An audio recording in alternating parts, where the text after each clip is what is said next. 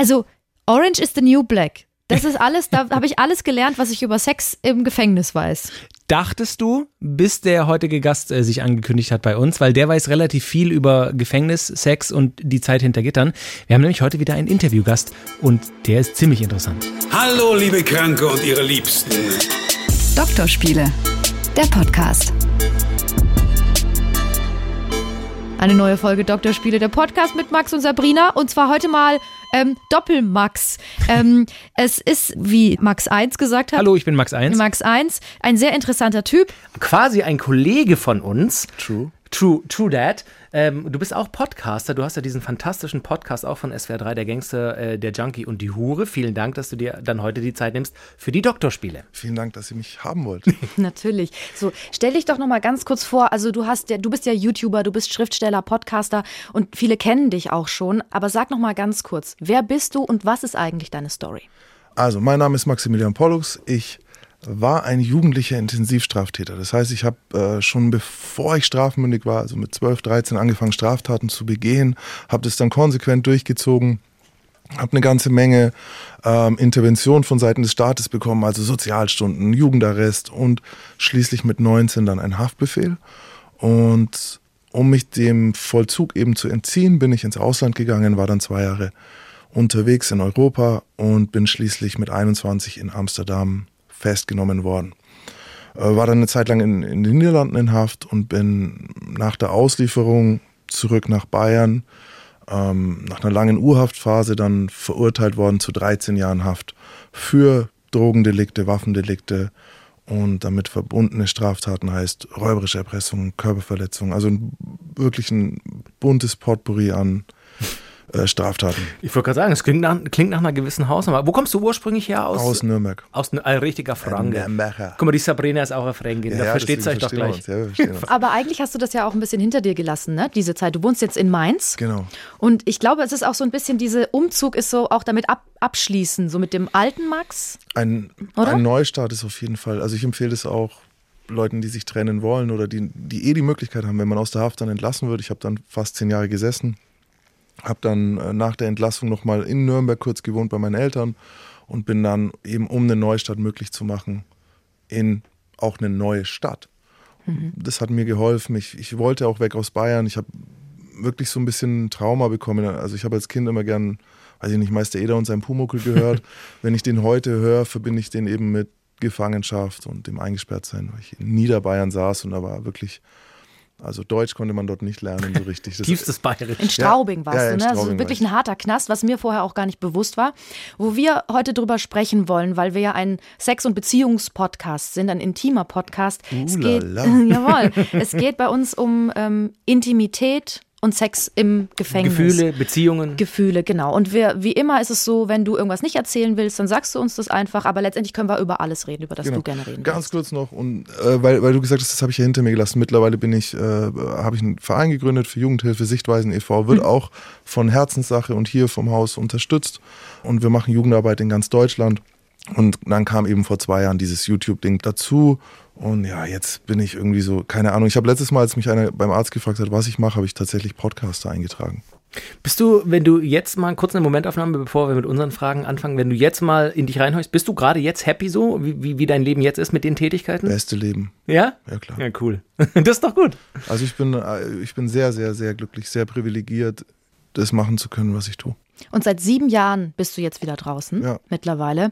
Ähm, wenn ihr, liebe Community, ähm, genau wissen wollt, ähm, wie das Leben von Max ausgesehen hat, von Maximilian, wir machen es so, wir nennen dich Ich Maximilian und den Max Max, okay, damit wir es unterscheiden ich, können. Bin ich der Erwachsenere? Jawohl, bist du sowieso.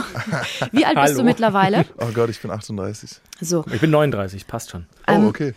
du hast deine, deine 20er, wo, wo wir feiern gehen, wo wir Ausbildung machen, wo wir Dates haben, die hast du im Knast verbracht. Das bedeutet, du bist ziemlich unbescholten da reingekommen. Und du hattest ja auch schon, du hast ja gesagt, mit 12, 13 hast du angefangen mit Straftaten. Wann war denn eigentlich, wenn ich das fragen darf, so deine erste sexuelle Erfahrung? Weil du hattest ja sonst anderes zu tun Nein, eigentlich. ich hatte Frühsex, also ich hatte mit 14 schon Sex. Und in der, in der Zeit, wo du kriminell unterwegs warst, da dies gemacht, da das gemacht, gab es da Zeit für Beziehungen oder waren das viele so Affären, sag ich mal, Bekanntschaften, man hat was miteinander und geht dann wieder getrennte Ich Wege? bin ein Beziehungstyp eigentlich. Ich habe äh, früh längere, langfristige Beziehungen gehabt. Ich glaube, als ich verhaftet wurde, hatte ich auch eine Beziehung, oder nicht als ich verhaftet wurde, als ich auf Flucht bin, hatte ich auch schon eineinhalb Jahre Beziehung, äh, gerade so zusammen, mit eineinhalb Jahren schon zusammen wohnen. Also ich habe ich habe auch immer versucht, in der kriminellen Welt irgendwie kann man so eine, eine Scheinwelt aufbauen. Also du bist auf der einen Seite Gangster und auf der anderen Seite hast du halt äh, kleines Haus oder schöne Wohnung, Garten, Hund, Frau. Äh, das war mir sehr, sehr wichtig. Mm, schon, mit, schon früh, das wusste ich schon mit 17 irgendwie, dass ich das so leben wollen würde. Ja, und dann auf Flucht hast du keine normale Beziehung mehr, weil keiner deinen Namen weiß, keiner weiß, wer du bist, du lügst ständig, du, alles, was du sagst, ist, ist, ist eine Darstellung, die nicht der Realität entspricht, weil du kannst schlecht rumlaufen und sagen, ey, ja, übrigens, Haftbefehl offen und so, ne?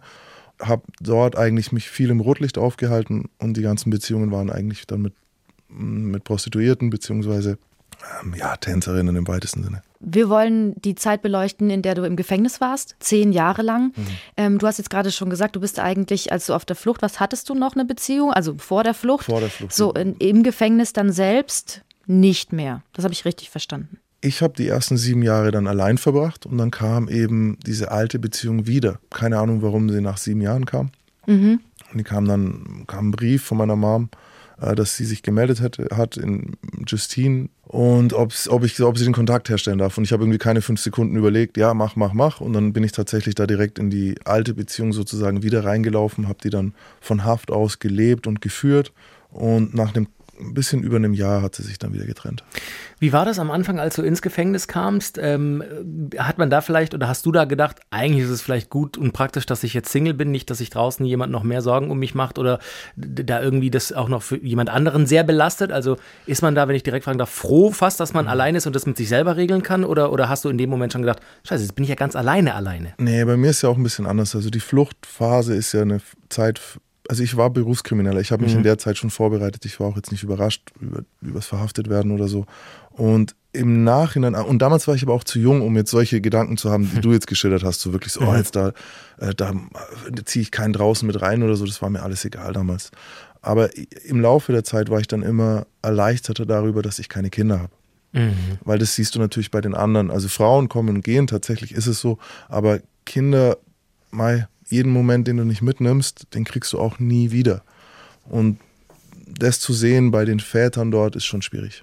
Und natürlich ist auch äh, die Trennungen mitzukriegen, gerade die ersten zwei Jahre in U-Haft, äh, habe ich natürlich gesehen, wie rechts und links die Leute so die Bilder ihrer Freundinnen aufgehängt haben und jedem erzählt haben und bei jedem Brief so, ach, der ist schon mal wieder einparfümiert, ist schon mal wie, ach, die liebt mich, die schreibt mir jede Woche, äh, jeden Tag, jede Woche dreimal. Dann schreibt sie aber irgendwann jede Woche nur noch einmal. Dann lässt sie den ersten Besuch ausfallen und irgendwann kommt eben der Brief, in dem sie sich getrennt hat. Und das zu sehen bei anderen Leuten, äh, ja, war ich natürlich froh, dass ich äh, das nicht bin. Jetzt hast du gerade schon ein bisschen was angesprochen. Ähm, Wie ist denn da so der, der Umgang mit anderen Gefangenen? Du hast es mitbekommen, aber habt ihr auch über Beziehungen oder Ex-Beziehungen oder laufende Beziehungen gesprochen? Über Gefühle, über Emotionen? Ich, du, ich glaube, das kann man nicht so verallgemeinern. Weißt du, ich habe es nicht gemacht, andere Leute machen es. Warum habe ich es nicht gemacht? Ich habe eine sehr, sehr lange Haftstrafe zu erwarten gehabt. Das heißt, ich wusste die ganze Zeit bis zur Verhandlung auch, ich kriege wahrscheinlich um die zehn Jahre. Also, und die Leute sind mit Langstrafen, die verändern ein bisschen ihr Verhalten, weil ab jetzt die Welt außen ist für mich absolut uninteressant. Und wenn du jetzt neu in meine Zelle kommst, stell dir vor, wir sind in einem Sechsmann-Saal in Amberg oder so, und dann kommst du jetzt neu und dann plapperst du von deinem tollen Freund und dann am nächsten Tag plapperst du wieder von deinem tollen Freund. Am dritten Tag sage ich dir, halt mal dein Maul jetzt. Das interessiert hier keinen. So, ja, meine Freundin hat sich schon getrennt vor zwei, vor zwei Jahren oder was, weißt du? So, und mich interessiert nicht das, was du gerade durchmachst. So, und dann halten sich die Leute eigentlich schon dran. Aber es gibt auch Gruppen, in denen es untereinander besprochen wird, jahrelang wahrscheinlich. Du hast in einem anderen Video, das haben wir uns auch angeguckt, mit Leroy auch schon über den Zellenalltag, gerade mit, mit mehreren anderen Mitgefangenen gesprochen. Du warst eine Weile lang auch in der Sechsmann-Zelle oder eine ganze Weile. Ganz allgemein gefragt, ist man cool mit den anderen, wenn man, wenn man mal so die Fronten geklärt hat oder guckt man sich die Leute, mit denen man abhängt, auch außerhalb der Zelle an? Also quasi sucht man sich seine, seine Connections so auch außerhalb der Zelle und versucht einfach in der Zelle sein Leben zu leben. Ähm, Glückssache. Stell dir vor, wie, wie in der Schule, du kommst in eine neue Schule und du kommst in eine Klasse und es ist ein Platz frei und du setzt dich an den Platz und neben dir sitzt dein bester Freund für die nächsten sechs Jahre. Oder ein Penner halt, So, ja genau. Du hast keine Wahl. So, ne? Ja. das, ist, das ist reines Glück. Und dann, wenn es nicht passt, dann suchst du dir, dann hast du halt einen coo- coolen Freund in der Parallelklasse, wenn du Glück hast. Oder vielleicht hast du in der ganzen Schule keinen Freund. Und im Knast ist dann, äh, es hat ein bisschen was von auf der einen Seite portionierten Freundinnen, Freunden, weil dir die Zeit abgesteckt ist, gerade in Urhaft am Anfang. Und auf der anderen Seite ähm, sind es viele Zweckgemeinschaften. Naja, du brauchst, du musst irgendwie klarkommen, wenn du in einer Zelle bist. Oder das andere ist vielleicht auch, ja, der spielt halt Schach. Ja gut, dann gehe ich halt in der Pause, äh, beziehungsweise im Hofgang, setze ich mich mit dem zusammen in den Hof und spiele Schach, wenn das mein Ding ist. Oder der macht halt Klimmzüge. Ja, dann bin ich halt mit dem befreundet erstmal. Und über die Jahre suchst du dir dann schon die Leute aus, die zu dir passen. Na, vor allem, weil du dich ja auch irgendwann sicher fühlen musst, mit wem du über was redest. Ne? Also zum Beispiel. Ähm, ich würde gerne nochmal auf diese Zellensituation eingehen, wenn wir sagen, ein Fernseher war für dich, wenn es um sexuelles Verlangen geht, ja eigentlich ein bisschen gefährlich, oder? Wie meinst du das? Weil wenn du was gesehen hast, was, also eine schöne Frau im Fernsehen, dann hast du ja gemerkt, okay, da regt sich was und jetzt bin ich Witzig. vielleicht geil oder so. Du, äh, du weißt viel über Männer anscheinend. Also um das jetzt mal so zu verallgemeinern. Ähm, tatsächlich habe ich die letzten Jahre den Fernseher rausgestellt, um einfach, ich wollte eher, mm, weiß ich nicht, jetzt wie ein Mönch ist falsch, aber ich, ich, bin, ich bin verrückt geworden mit der Zeit und habe am Ende dann gesagt, okay, ich brauche diese Ablenkung nicht. Auf der anderen Seite ist das Fernsehprogramm jetzt nicht wirklich das, was was dir weiterhilft. Ich weiß noch, im, im Knast warten dann immer alle irgendwie bis abends dann die sexy Sportclips anfangen haben. Die habe ich auch geschaut früher. So, und dann hast du aber, da musst du es dann irgendwie schaffen, so, und das ist dann schon ah, in bayerischen Gefängnissen, also zumindest auch in denen, in denen ich war, ist Pornografie verboten. Was bedeutet, du bist eigentlich darauf auch angewiesen, wenn du visuelles, wenn du visuelle Stimulation brauchst. Ah, Das ist eine, es ist eine fürchterliche Situation. Es ist eine fürchterliche Situation. Und deswegen würde ich da gerne jetzt noch was ähm, anhängen, eben die Frage, wenn du dann aber das Bedürfnis hattest, dich zum Beispiel selbst zu befriedigen, wie, wie hast du es gemacht? Auf den Kopf mit, mit den Füßen oder was? Keine Ahnung. Ganz, wie macht Also machst wie du? ging das? Nein, nein, nicht, nicht die genaue Vorgehensweise, So, ja. sondern eher, ich meine, die Umstände mussten ja passen. Du, ne? Also es gibt, gut, äh, das, ist, das sprengt, glaube ich, den Rahmen, aber guck mal, ich habe verschiedene Phasen ja auch durchgemacht im deutschen Fernsehen. So, es gab eine Zeit, daran werden sich sehr wenige Menschen erinnern, aber es gab eine Zeit, da kam zum Beispiel Kabel 1 ähm, am Freitag um 24 Uhr oder um 23 Uhr ging, oder um 24 Uhr, glaube ich, ging es los, kam ein so ein Erotikfilm. Das war so- Samstag 23 Uhr seit 1. oder Samstag. Und, und Genau. das, das war noch früher. Und da davor gab es mal eine Zeit auf RTL, kam Ja. mal der sexy Heustadel oder so. Das waren, Kenn ich noch. Das waren, genau. Und, und auf sowas spekulierst du dann natürlich, dass es Mhm. sowas gibt oder hin und wieder läuft mal irgendwie auf Arte ein, ein kunstvoll gemachter Erotikfilm oder auf Dreisat. Das nimmst du dann alles mit, da sind die Leute gut informiert. Ähm, später kamen dann die ähm, ähm, Fernseh mit den USB-Anschlüssen. Ab dann wurden eben USB-Sticks geschmuggelt, ähm, was immer auch spannend ist, weil die, es gibt überall, auf Elektronikgeräten im, im Knast gibt es immer Siegel. Das ist einfach so ein rotes, sieht ein bisschen aus wie ein Stoppschild mit einer Nummer drauf. Und das ist drüber geklebt über Schrauben, über Anschlüsse, auch über so einen USB-Port. Und das kannst du nicht abkratzen. Und wenn du das eben abkratzt, kannst du es nicht, kriegst du es nicht mehr drauf. Also das beschädigt. Du beschädigst es beim Abmachen. Und so ein Sicherheitssiegel. ne? Genau. Und bei der Kontrolle sehen die dann halt, ja, okay, der hat den USB-Siegel weggemacht. Das heißt, er hat einen USB-Stick. Das heißt, wir nehmen jetzt den Fernseher, wir suchen in der Zelle nach dem USB-Stick und dann hast du halt erstmal zwei, drei, vier Wochen, bis der Fernseher beim Elektriker überprüft wurde, auf deine Kosten, hast du dann wieder keinen Fernseher. Manchmal gibt es dann immer einen Fernseher ohne Siegel, der geht dann von Ab in der Abteilung durch, den leiht man sich dann abends, dann hat den der, dann hat den der, aber der wird auch irgendwann gefunden. Oder eben klassisch äh, Pornohefte. Und vielleicht ganz kurz noch die Erklärung, warum in der Anstalt Straubing keine Pornografie erlaubt war. Es wurde mal erlaubt und es gibt aber eine Abteilung für Sexualstraftäter und in Straubing sitzen die der schlimmsten Sorte. Heißt, ne, die haben ja alle hohe Strafen bekommen und in Deutschland für eine Vergewaltigung eine hohe Strafe zu bekommen, musst du schon Muss es was krasses muss sein. es ja. was Krasses sein, leider. Ähm, Drogen geht es übrigens viel schneller, eine hohe Strafe zu kriegen. Gruß an die Regierung, das sollte man ändern. Worauf ich hinaus wollte, ist, die haben Pornografie erlaubt. Was machen diese Irren? Ähm, machen Collagen zum Beispiel, weil du hast ja dann auch Hardcore-Kernpädophile und die machen dann Collagen aus der Pornografie und einen Neckermann-Katalog oder so. Und diese Collagen waren so verstörend, das, was da gefunden wurde. Und das aber ist aber, dass, dass man es wieder verboten hat. Und jetzt musst du überlegen, du hast da 20 Leute auf dieser Abteilung. Und deswegen haben 830 andere Gefangene Keine keinen Zugang Mhm. darauf und werden behandelt wie Kinder. das war eines der Dinge, über die ich viel gestritten habe in den Anstalten. Weil wenn du erwischt wirst jetzt mit einem Pornoheft, das übrigens dann ja schon 100 andere Leute hatten, das ja auch äh, wieder, allein schon der Gedanke ist widerlich. Wenn du damit dann erwischt wurdest, musstest du zum sogenannten Strafrapport. Da stellst du dich vor einen Juristen, vor äh, zwei, drei Beisitzer, vor einen Protokollanten und vielleicht noch am besten vor äh, zwei, drei Jurastudentinnen, die heute an dem Tag da sind. Boah. Und musst dich im Stehen, während die sitzen, stellst dich vor, wie ein Penela stellst du dich vor diesen Schreibtisch und musst dich rechtfertigen, warum du ein Pornoheft hast und wo du das herst und was du damit machst. Und das hat in mir damals wirklich, ich habe in der ersten Zeit nach der Entlassung, wenn ich eine nackte Frau auf einem Bild gesehen habe, kam der Gedanke, das ist verboten. Das haben die mir, mir gemacht dort.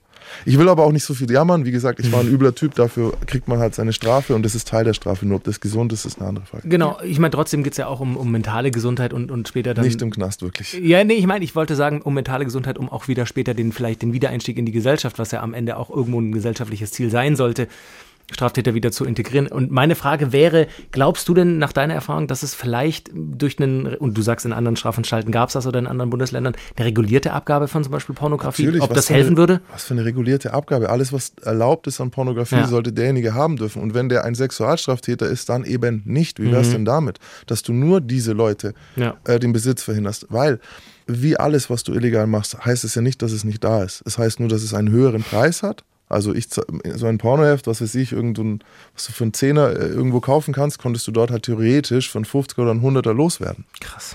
du machst nur einen höheren Preis für diese illegale Ware und du gibst dem Ganzen halt einen, einen sehr ungesunden Vibe. Also ich habe, als ich rauskam, ich weiß nicht, ich hatte schon mit mir zu kämpfen, da jetzt nicht mehr irgendwie zu viel dann anzusehen. Ich weiß nicht, ob das besser geworden wäre, wenn ich in der Zeit Zugang gehabt hätte, aber du musst ja auch verstehen, ich kam, ging rein, äh, es gab Videotheken und ich kam raus und es gab YouPorn und ich war so, äh, Das glaube ich. äh, Und dann war ich erstmal äh, ein Wochenende lang so, ich so, ich komme, glaube ich, gar nicht mehr klar.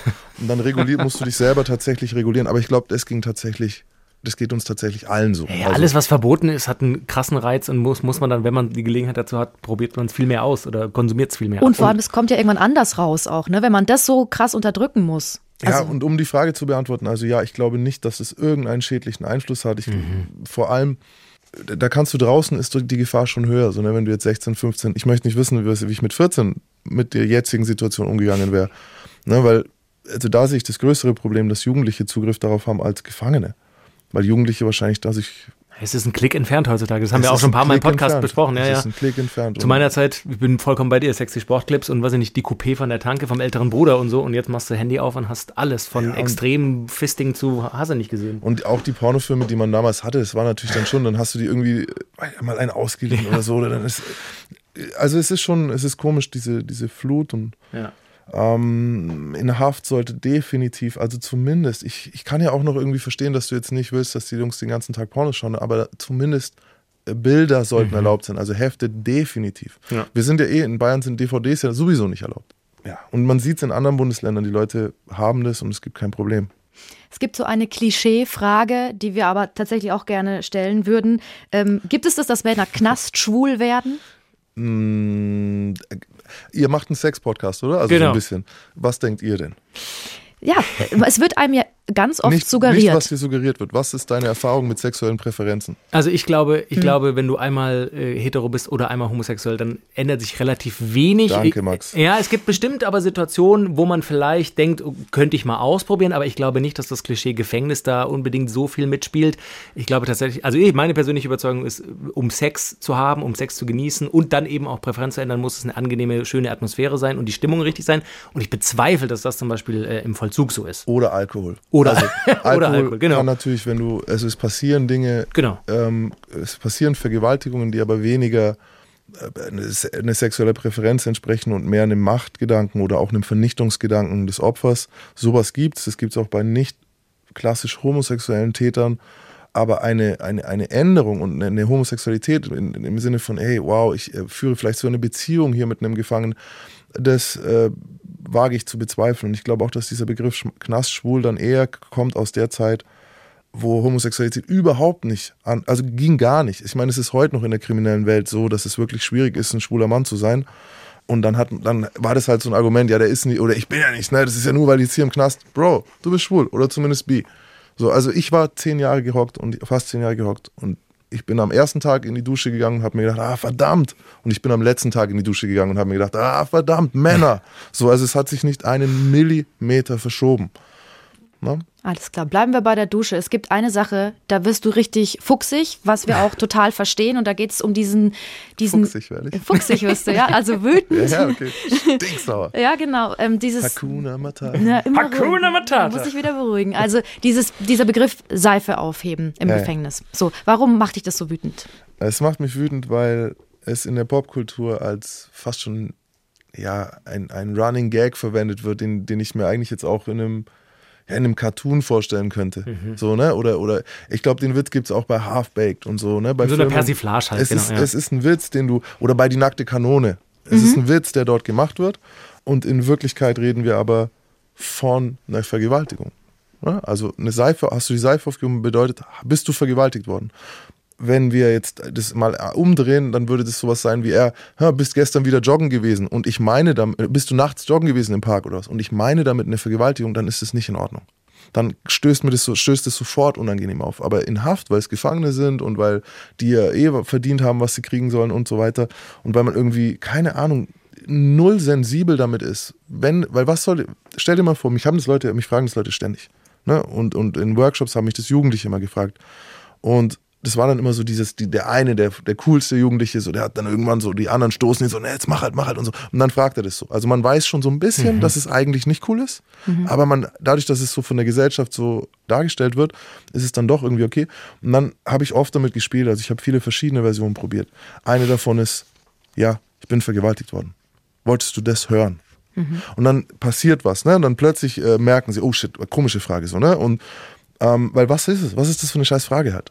Was soll das? Absolut, wir, wir, unterschreiben das und wir hatten ja auch einiges gesagt, das ist eine Frage, die du hast, deswegen wir haben ja. Genau, ähm, ich finde es gut, ich finde gut, dass wir darüber sprechen. Genau. Weil die Leute das genau. ja auch wissen müssen, was fragen genau. sie da eigentlich? Und dann kann man vielleicht das auf eine andere Art fragen. Du, ähm, gab es sexuelle Übergriffe im Gefängnis? Wie wäre denn die Frage? So, und dann kann man drüber reden, ne? Aber hey, hast du mal die Seife aufgehoben oder hat mal einer die Seife aufgehoben? Andere ja, ja. Hausnummer. Das wäre tatsächlich eine unserer nächsten Fragen, ob du mal Sachen erlebt hast in die Richtung sexuelle Übergriffe, sei das von Personal zu Insassen, zwischen Insassen oder also irgendwelche Übergriffe, dass Gewalt im Vollzug stattfindet. Musstest du dich schützen? Also genau. Sowas? Also ich habe, äh, ich bin 100 Kilo und sehr, sehr misstrauisch so. Das ist schwer mich, also ne, schwer genau. mich und ich und, und ich verhalte mich, habe mich immer korrekt verhalten, so den irgendwelchen kriminellen Kodex, äh, kriminellen Regeln entsprechend. Deswegen, mir ist es so nicht passiert. Aber es gibt natürlich, also ich habe das natürlich miterlebt, so, ich, ich habe davon gehört. Es ist nicht in meinem Umfeld, in meinem Freundeskreis okay. war keiner so drauf, aber es gab, äh, in Straubing gibt es, auf Englisch gibt es diesen schrecklichen Begriff des Sexual Predators. Mhm. Und die hast du dort. Du hast die schlimmste Art von Sexualverbrechern. Die haben mehrere Kinder getötet, mehrere Frauen getötet, die Männer getötet, all das. Und diese Leute laufen dort ja natürlich rum und wenn du jetzt einen jungen Gefangenen hast, der das nicht weiß, der, der sich nicht auskennt, der schüchtern ist, der vielleicht sogar noch jünger aussieht, als er ist, der kommt mit 23, sieht aus wie 17, mit seiner unbehaarten Brust und so und ein so ein Typ schnappt sich den und lullt den ein und dann gibt es verschiedene Möglichkeiten. Es muss nicht immer Gewalt sein. Es kann auch äh, Rohypnol sein und ihn damit betäuben und dann einfach einmal irgendwie ihn in die Zelle locken, betäuben mit, mit, mit, mit einer Pizza oder einem Tee oder einem Kuchen, ihn vergewaltigen und dann weiß das danach jeder. Die ganze Anstalt Krass. weiß das, weil der kommt ja dann da raus irgendwann. Der war in der rum, Zelle. Mhm. Ist durcheinander, was gehst du überhaupt in die Zelle zu dem? Ja. Und dadurch hat er dann schon so einen sehr, sehr schweren Stand. Ne, ich war jetzt keiner, der gegen den geschossen hätte, aber es gibt viele Leute, die dann sagen, uff, Pidaras ist zum Beispiel so ein Wort, auf Russisch eben so ein abwertendes Wort dafür ist. Und dann hast du Leute, die halt mit diesem Menschen einfach nichts mehr zu tun haben wollen. Und das treibt ihn unter Umständen weiter in die Arme seines Vergewaltigers, beziehungsweise seines, ja, seiner, seines, ja doch, seines Vergewaltigers. Und ich habe so einen Fall sogar gesehen, wo dieser Junge dann nach, weiß ich nicht, zweieinhalb, drei Jahren äh, Knechtschaft sozusagen dann Selbstmord begangen hat. Wenn das mal passiert ist, also du nennst diesen, diesen, äh, diese Schwerverbrecher ja Haie. Wenn das mal passiert ist, dass sie so reingeloggt wurden, kann man die denn nicht davor schützen? Also macht denn das Personal da nichts dagegen? Weißt du, was ich meine? Ich denke mir, das muss man doch verhindern, dass sich dann ähm, da jemand umbringt. Du weißt ja nicht, ob der sich umbringt. Und das andere ist ja, da greift wieder dasselbe, was bei, der, bei, der, bei, den, bei vielen Gefangenen greift. Also ich glaube, es gibt Beamte, natürlich gibt es Beamte, die, wenn sie sowas verstehen würden, mitbekommen würden, versuchen eine Verlegung.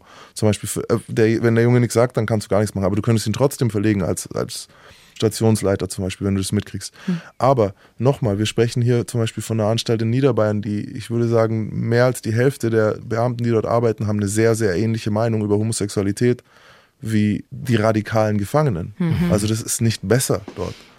Jetzt könnten natürlich auch Angestellte ihre Macht ausüben und könnten auch mit, ähm, mit, mit Häftlingen was anfangen. Hast du da was mitbekommen? Ja, du, es gibt ganz viele Fälle, die doch, also in der Anstalt in, in Stahlheim, in der ich war, gab es eine Psychologin, die mittlerweile auch verurteilt wurde. Es ist tatsächlich auch sexueller Missbrauch, so, soweit ich weiß, wenn du, ähm, weil das, das hat was mit dieser Position zu tun, Ja, die ja, du ja klar. hast. Ich meine, wenn, wenn du die Psychologin bist, die mein Gutachten schreibt, Sind ja fast schon Schutzbefohlene ähm, so sozusagen, sieht's oder aus, Betreuende. dann Ja. darfst du mich nicht, darfst du keine Beziehung mit mir eingehen.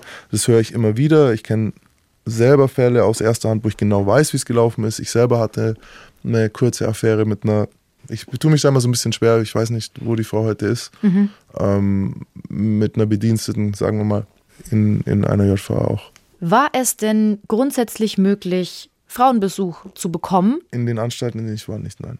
Aber es, es, gibt, es gibt Gefängnisse in Deutschland, da ist das möglich. Ja, und ich wünschte, ich wäre in so einem gewesen. Weil tatsächlich neuneinhalb Jahre, oder ich hatte damals nach ungefähr acht Jahren, hatte ich so ein bisschen, achteinhalb, hatte ich so die erste, hatte ich diese Affäre eben.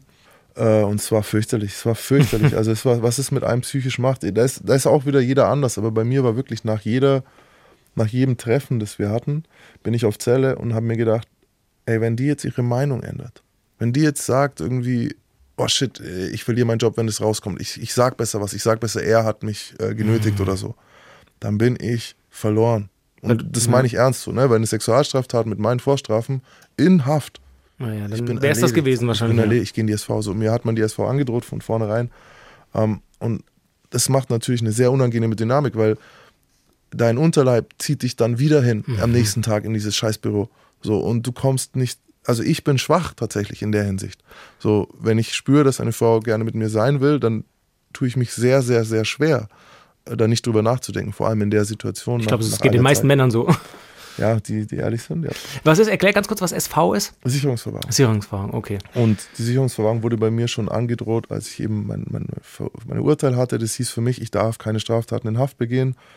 Und so eine Straftat wäre tatsächlich, also das, das zerstört ja dann auch noch dieses Selbstbild, das, was ich zu der Zeit noch hatte, von der Art als Krimineller, die ich bin. So, ne? Du kannst ja dann nicht mehr in die nächste Anstalt, du wirst dann verlegt und dann kommst du dorthin und dann bist du ein Sexualstraftäter.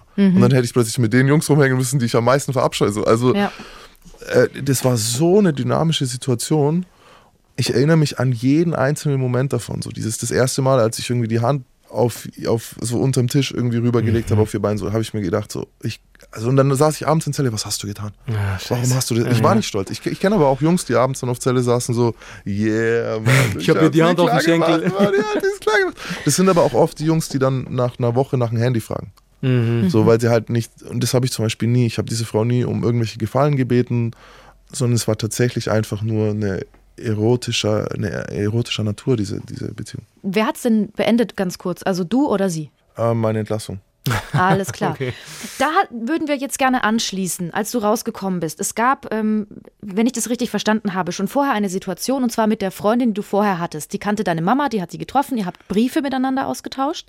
Und das war doch auch die Frau, mit der du den ersten, die ersten sexuellen Erfahrungen Nein, dann hattest, ist, oder? Das ist total lustig. Die Leute kommen da super durcheinander, aber warum Ja. auch nicht? Aber ich hatte mehr als eine Freundin vor meiner Haft. So, weißt du, ich hatte, ich war, ich war, ein- ich war, ich war, ich war ein hübscher Junge, glaube ich. Du bist immer noch ein hübscher Hör Junge. auf. Schaut ihn euch Jetzt bin an. ich alt und Ding. Aber damals war ich irgendwie süß. Ich sehe, wenn ich so Bilder sehe von damals, ich sage irgendwie so gesund aus. Cutie. Und dann habe ich immer gelächelt und so. Und die, der, das Gewicht der Welt lag noch nicht auf meinen Schultern. Also, aber du bist doch dann rausgekommen und es war aber trotzdem Und es eine war Freundin eine von Freundin, früher. die ich äh, so mit, die war mit mir zusammen, als sie, als ich war, war mir 15, 15, 16, so ein, dieses einen Sommer und, und dann ist sie noch irgendwie, weiß ich nicht, dann haben wir uns getrennt. Und wir haben uns aber Kontakt gehalten und die ist tatsächlich äh, sehr erfolgreich geworden beruflich und hat sich dann irgendwann mal gemeldet, so nach drei, vier, vier Jahren. Und dann haben wir Kontakt gehalten, Briefkontakt, ich habe ihre Beziehungen miterlebt, so, oh, jetzt hat sie einen Freund, hm, schreibt weniger, Oh, das war schlimm, Dann- oder? du, auf der einen Seite sehr und auf der anderen Seite bin ich jetzt keiner, der, nur weil ich im Knast sitze, soll es die ganze Zeit regnen draußen. Weißt du, es gibt solche Leute, die, die, die sind traurig, wenn es dann die Sonne scheint, oh, die anderen sind jetzt im Schwimmbad, die machen. Es ist doch mir, ich komm, ich gönn dir. Hab den besten Freund, hab die beste Zeit, ich bin eh nicht, ich, ich spiele keine Rolle so, in der Welt. Und die hat dann, als es um die Entlassung ging, hat sie tatsächlich habe ich sie gebeten, ob sie mich nicht abholen kann. Das ist eine lange, lange, lange Geschichte, wie das passiert ist. Aber sie war dann mein erster Ausgang nach ja, knapp neun Jahren. Das heißt, die Zeit aber nach deiner Entlassung äh, rein, weil wir ja auch, wie gesagt, einen Podcast dieser Natur haben, die ersten Male, wo du dann wieder Sex mit jemandem hattest, mhm. konntest du da das richtig genießen oder war da so viel in deinem Kopf schon von diesen Regeln der letzten zehn Jahre festgesetzt, dass du gedacht hast, oh, ich weiß gar nicht, geht das, darf ich das jetzt? Ich darf ja, aber ich weiß auch nicht. Nein, nein, ist man blockiert oder ist es so nicht. Freischuss wie Überhaupt nicht, überhaupt nicht. Ich habe äh, in diesem, an diesem ersten Tag war es natürlich unglaublich viel zu viel. Also da ja. war die Umarmung schon oder so, so kleine Dinge wie, dass du dich umarmst und weiß ich nicht, dann nackten Oberkörper hast und du spürst Brüste von einer Frau an deinem Oberkörper. Es war so überfordernd, ne? Also ich habe äh, gezittert und ja, also es war wirklich, war, das war sehr, sehr viel.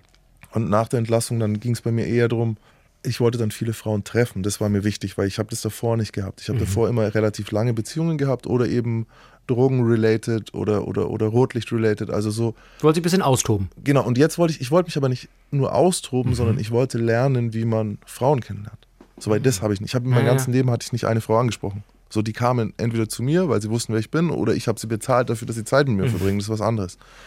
Und dann habe ich das sehr exzessiv gemacht. Also wirklich, ich hatte 100 Dates im ersten Jahr so. Holy shit. Ja, ich meine, halt so von den 100. jeden zweiten Tag so auf die Art. Und dann bist du mal krank und dann musst du wieder nachholen.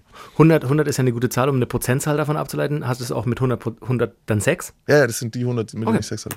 Eine gute Quote für das erste Jahr. Und das ist so eine blöde Zahl, das zu sagen. Und noch dümmer ist es wahrscheinlich, das im Radio zu sagen. Aber Ach. wenn man das dahinter versteht, es ging mir nicht ums Nachholen. Und ich habe das auch offen kommuniziert. Jede einzelne dieser Frauen wusste, das ist ein One-Night-Stand, das ist ein, ich bin auf einer Reise, ich suche etwas und das suche ich dieses Jahr lang. Also es war mhm. wirklich eine, eine, feste Zielvorgabe zu sagen, hey, ich werde keine Beziehung eingehen. Und natürlich, äh, dann, das Schlimme daran war ja wirklich, dass du auch tolle Menschen triffst, tolle Frauen triffst. Und wenn du aber das so offen kommunizierst, haben die selber auch keinen Bock auf eine Beziehung. Da kannst du, ne, du, du und dann trennst du dich, obwohl du eigentlich dir denkst so, wow, wir haben eigentlich gut geweibt so. Mhm. Ähm, aber dieser Dämon, den ich halt hatte, hat es nicht zugelassen, dass ich dann auch auf ein zweites Date gehe. Das war ganz selten, dass ich ein zweites Date mit einer Frau hatte. Und am Ende dieses, es waren tatsächlich nicht mal ein Jahr, es war ein bisschen über zehn Monate, war ich physisch und psychisch, hatte das Spuren hinterlassen. Einfach, ne? Wenn du jeden Tag eigentlich auf Dates gehst, dann hatte, wusste ich, ich brauche das nicht mehr. Hm. Aber ich musste das tun, ich musste das tun. Und es hatte damit, ich glaube, es war so ein bisschen in Haft, habe ich überlegt, wie kann man, wie kann ich meine Dämonen, ich wusste, ich möchte kein Krimineller mehr sein, ich wusste aber nicht, wie man ein normaler Mensch mhm. ist. Und ich dachte mir, was ist trotzdem spannend, weil die Motivation bei mir, kriminell zu werden, zu werden, war nicht nur Geld. Ja, es waren viele, viele verschiedene Dinge, warum ich war, wie ich war. Ich wollte ein Rebell sein, ich wollte anders sein, ich wollte Abenteuer erleben, ich wollte heute nicht wissen, wo ich morgen bin ähm, und so weiter. Ich wollte, dass vielleicht andere Leute sogar auf meinen Lebensstil gucken und sagen, uh, krasser Typ. Und ja. wie mache ich das, wenn ich, wenn ich keine Waffe mehr trage? Das mhm. war so die Frage. Und dann dachte ich mir, naja gut, vielleicht, vielleicht werde ich Playboy. und ich hatte aber halt keine Kohle oder so und habe mir deswegen auch irgendwie, okay, also ich bin ein Playboy nicht wie einer, der so ja, ja. Ressourcen hat oder Hugh Hefner und so, sondern ich muss es irgendwie anders machen. Das war in diesem Jahr eben passiert. Ich habe sozusagen meine Dämonen beschäftigt und jede Frau, die mit mir Zeit verbracht hat, weiß das auf die eine oder andere Art, weil das eben Teil meiner, meines Kennenlernstunde war. So, hey, ich bin der und der, ich bin gerade verloren, ich suche das und das und ich würde gerne mit dir eine Nacht verbringen. Du sammelst dabei natürlich auch eine Menge Körbe, aber ihr werdet überrascht sein, ihr würdet überrascht sein, wie viele Menschen Ja sagen. Wie sieht es denn aus mit Kontrolle im Allgemeinen in deinem Leben und Kontrolle beim Sex? Ähm, ich ich habe früher mal gedacht, ich wäre einfach irgendwie so ein zwanghafter Typ oder so, aber ich bin tatsächlich ein sehr, also Kontrolle ist mir sehr, sehr wichtig. Ich gebe Dinge ungern auf der Hand. Ich hasse zum Beispiel Überraschungen. Ich bin, und ich habe immer gedacht, öh, warum bin ich so langweilig, warum mag ich denn keine Überraschungen? Ähm, Jahre der Therapie und der Selbstreflexion haben mir gezeigt, dass es eben Momente sind, in denen ich Kontrolle verliere. Oder hast du jetzt gemeint, im Sex, Sex allgemein? Auch. Naja, weil Sex heißt ja, sich auch dem anderen vertrauen, sich ja, fallen ja, lassen, ne? loslassen. Genau. Da musst du die Kontrolle abgeben. Ähm, jein. So, also ich kann Kontrolle abgeben, in einem, im richtigen Setting sehr gerne. Es ist sehr schön, wenn man nicht überlegen muss, was als nächstes passiert. Aber fürs, für mein, von meinem Wesen her bin ich ein Mensch, der sehr äh, gerne Kontrolle hat. Wir haben gehört, dass du sehr auf Geräusche achtest. Oh ja. Das liegt hm. natürlich auch an, an der Flucht. Ne? Du musstest genau wissen, was passiert um dich rum. Hm. Wie ist es, wenn du Sex hast? Es kann ja sein, dass irgendwo draußen eine Autotür knallt. Also lässt du dich davon ablenken? Wenn es zwei Autotüren sind, ja. Warum? Ja, weil ein, es gibt keinen ein Polizist oder ein Killerkommando. Es gibt immer, es ist immer mindestens zwei. Das ist heute auch noch so. Das, bis heute beeinflusst dich Es das. ist, es ist wirklich so, ich bin so viel schwächer geworden. Also ich war, ich habe vor kurzem hatte ich eine Situation, wo ich irgendwie so auch wieder so einen Anfall hatte. Dann kam ich zu meinem Haustür raus und schaue so nach rechts und check die Straße aus und schaue, ob da irgendwo einer steht. Und dann drehe ich mich nach links und dann steht direkt vor mir so ein Typ so. Und ich so, ah! Und das war, da habe ich gemerkt, so meine Reflexe sind sehr eingeschlafen. Also ich höre jetzt nicht mehr alles, ich sehe nicht mehr alles, ich achte nicht mehr auf alles. Das ist auch irgendwie nach sieben Jahren Entlassung möchte ich mir das auch gönnen. Ich wollte gerade sagen, das ist doch eigentlich, eigentlich schön, oder? Sich Ja. auch das selber einzugestehen, zu sagen, ich, ich kann ein Stück weit wieder loslassen, oder? Es ist es, aber zum Beispiel jetzt, also du brauchst mir jetzt nicht mit Handschellen kommen. So, Ja, ne? gut. Also, Mhm. also irgendwie Nicht mal mit Plüsch? gerade nicht mit Plüsch, wenn dann Lass schon mal heute. Rollenspiel machen, Polizist und Polizist. Genau, also Rollenspiele wegen mir, Handschellen wegen, aber Polizist finde ich jetzt unsexy. Außer, au, Außer sie ist wirklich heiß. Nein. da kann sie alles machen. Weil ihr hier gerade so anbandelt und mich ausschließt, möchte ich noch was wissen, Maximilian. und zwar äh, bestimmte Berührungen jetzt in deinem Alltag, Mhm. die sind für dich nicht okay. Welche sind das und warum? Du, also das, ich weiß gar nicht, wo du das, wo du das herst, wann ich das gesagt habe. So, das ist auch natürlich ein, ein Prozess, der im Wandel ist. Also ich glaube, das sind dieselben Berührungen, die keiner mag. Also den Nacken brauchst du mich jetzt nicht fassen, wenn du mich ne, irgendwie so hier hinsetzen willst oder so und tust mich im Nacken berühren oder so. Das, das geht gar nicht. Ich würde gar nicht hochkommen, du bist acht Meter groß. Oh, hör auf.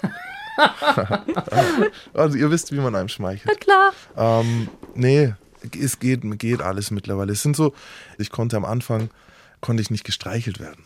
So, ich mag, mochte das überhaupt nicht so nennen. Dieses was, davor habe ich es geliebt. Du liegst da und eine, eine Frau mit Fingernägeln kraulte den Rücken. Das war so toll als Jugendlicher. Ich habe äh, Stunden verbracht. so hier, äh, das war sogar eine meiner irgendwie, ich, ich wollte immer eine Freundin haben, die lange Fingernägel hat, weil ich das so, so sexy fand. Ja. Und dann kam ich raus und dann ging das nicht mehr. Also Das, ging, geht, das geht auch heute nicht mehr. Also dieses, wenn ich nicht weiß, wo die nächste Bewegung, Berührung kommt, so, dann ist mir das unangenehm. Dann, dann schaltet mein Gehirn irgendwie hoch. Ja, ja, ist ja klar, das kommt daher, wenn du lange, lange, lange in einem Raum alleine bist, dann kann kein Streicheln kommen einfach. Oder wenn ich jetzt einen Albtraum habe oder so und jemand äh, äh, streichelt mich dann so komisch so, äh, das geht gar nicht. Könntest du, hättest du dich denn im Gefängnis selbst nicht auch einfach selbst berühren können? Weil man sagt ja, man soll die nackte Haut berühren, Hey, man soll sich streicheln, ölen oder irgendwie Das sowas. ist so krass. Sabrina, ich sag dir, das ist ein Thema. Also, Männer, ich, ich, ich, ich schmeiß jetzt einfach mal eine Behauptung so. Also, hetero Männer haben eine Art zu masturbieren, glaube ich, viele, die sehr, äh, sehr auf ein Geschlecht, also sehr auf die Geschlechtsteile fokussiert ist. Und ich habe auch viel darüber nachgedacht, warum das so ist. So, ne? Und dann ist es so, ja, warum streichel ich mir nicht über den Arm oder über die Brust, über die Schulter? So, weil ich keine Männerbrust in der Hand haben will, ganz einfach. So, ich habe, also so habe ich es für mich jetzt erklärt. Es mag für jeden anders sein, aber ich gehe da, also ich, ne, ich kann ja nur von mir jetzt reden. Das ist so der Grund, warum ich irgendwie meinen Körper nicht berühre. Vielleicht, also nicht, nicht mal böse gemeint oder ich denke da nicht drüber nach, aber es gibt mir nichts.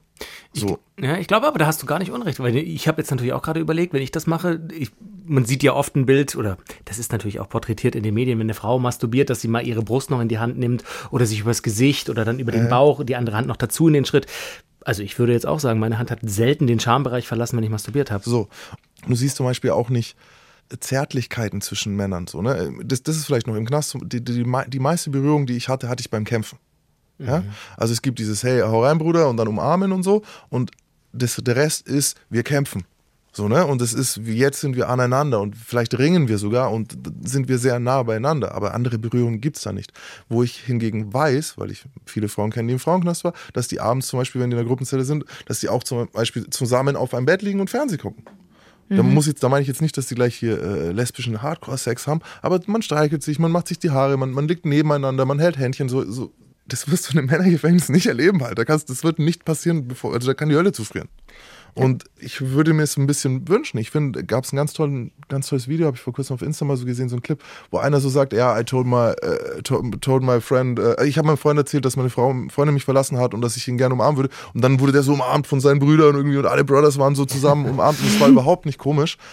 Aber er hat es halt auch wortwörtlich eingefordert eigentlich so. Ja, hast du jemals zwei Jungs Hand in Hand in Schule gehen sehen, so mit 8, 9, 10, 11, 12? Noch nie habe ich das gesehen. Das ist immer noch so ein bisschen das Rollenbild und die, die, die Gefühlsvorgaben, die so vorgegeben werden. Ja, und ne? im Gefängnis ist es ja nochmal 100 Jahre zurück. Äh, Du, 100 Jahre zurück und äh, dort gab es zum Beispiel auch in, im Haus 2, nämlich war, gab es zwei Männer, die sich sehr, sehr weiblich gekleidet haben und die, dass die das dort durchgedrückt haben. Also zum Beispiel äh, irgendwie Or äh, Orangen in, in ein Tube-Top gedingstes äh, Hemd sich vorne reintun oder so oder, oder Socken oder whatever halt, um irgendwie weiblich und auch so äh, selber gemachtes Rouge verwendet haben oder, oder selber gemachtes Make-up so, so verwendet haben. Die sind sehr stark an, angefeindet worden. So, ich habe damals sogar beigetragen dazu, dass es äh, gestoppt wurde. So, diese, diese Attacken, weil ich das einfach nicht verstanden habe. Ich habe dann äh, mit denen Geschäfte gemacht. Das, war, das haben alle gehasst. So. Am Anfang so, ey, warum machst du mit denen Geschäfte? Und ich so, ey, warum nicht? So, und das ist 100 Jahre zurück und in die schlechteste Zeit rein. So wirklich, also da wird Menschsein abgesprochen. Und mir hat auch vor kurzem ein, ein Junge geschrieben, der gesagt hat, hey, ich bin einer von den Coolen im Knast so, ich bin jetzt nicht irgendwie ein Opfer.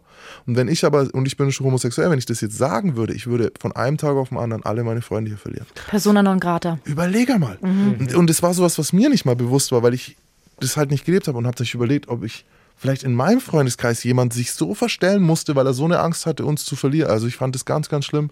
Da ist viel Arbeit zu machen. Aber ich finde es auch allein deswegen großartig, dass du sowas erzählst, dass dass die Plattform mittlerweile gibt, um sowas zu erzählen, weil ich glaube, je, das ist immer so ein bisschen unser Mantra bei unserem Podcast, je mehr wir drüber sprechen, wenn man drüber sprechen möchte, desto besser kann es eigentlich nur werden. Insofern an, an der Stelle einfach jetzt schon mal auch vielen Dank, dass du dich da so öffnest und das erzählt hast und auch jetzt noch an Anlaufstelle eben auch mit deinem äh, Verein.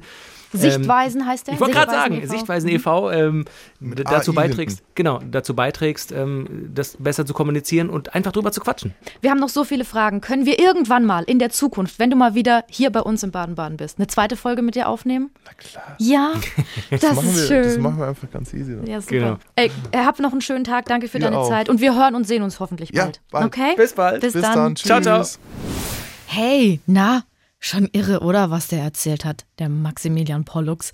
Falls ihr euch wundert, warum das jetzt so schnell zu Ende war, dieses Gespräch. Es ist immer so, dass wir, wenn wir Gäste haben im Podcast, auch durch Corona bedingt, oft in unterschiedlichen Studios sitzen und wir bauen dann eine Leitung auf und diese Leitung ist zeitlich begrenzt und wir müssen quasi, während wir diese Fragen stellen und so ein ultra interessantes Thema haben, immer auf die Uhr gucken und schauen, dass nicht komplett diese Leitung gekappt wird und wir uns dann nicht mal mehr verabschieden können. Wir werden aber mit Max auf jeden Fall, also mit Maximilian Pollux, noch eine zweite Folge aufnehmen, haben wir ja gerade auch schon gesagt, weil er hat so ein bisschen angedeutet, was das mit ihm gemacht hat, dann direkt nach der Haft auch 100 Frauen zu treffen, auch psychisch und physisch. Darüber wollen wir reden und natürlich, wie er jetzt lebt und wie jetzt sein Liebesleben und sein Sexleben aussehen. Also, zweite Folge zu Sexualität im Gefängnis und danach kommt bald.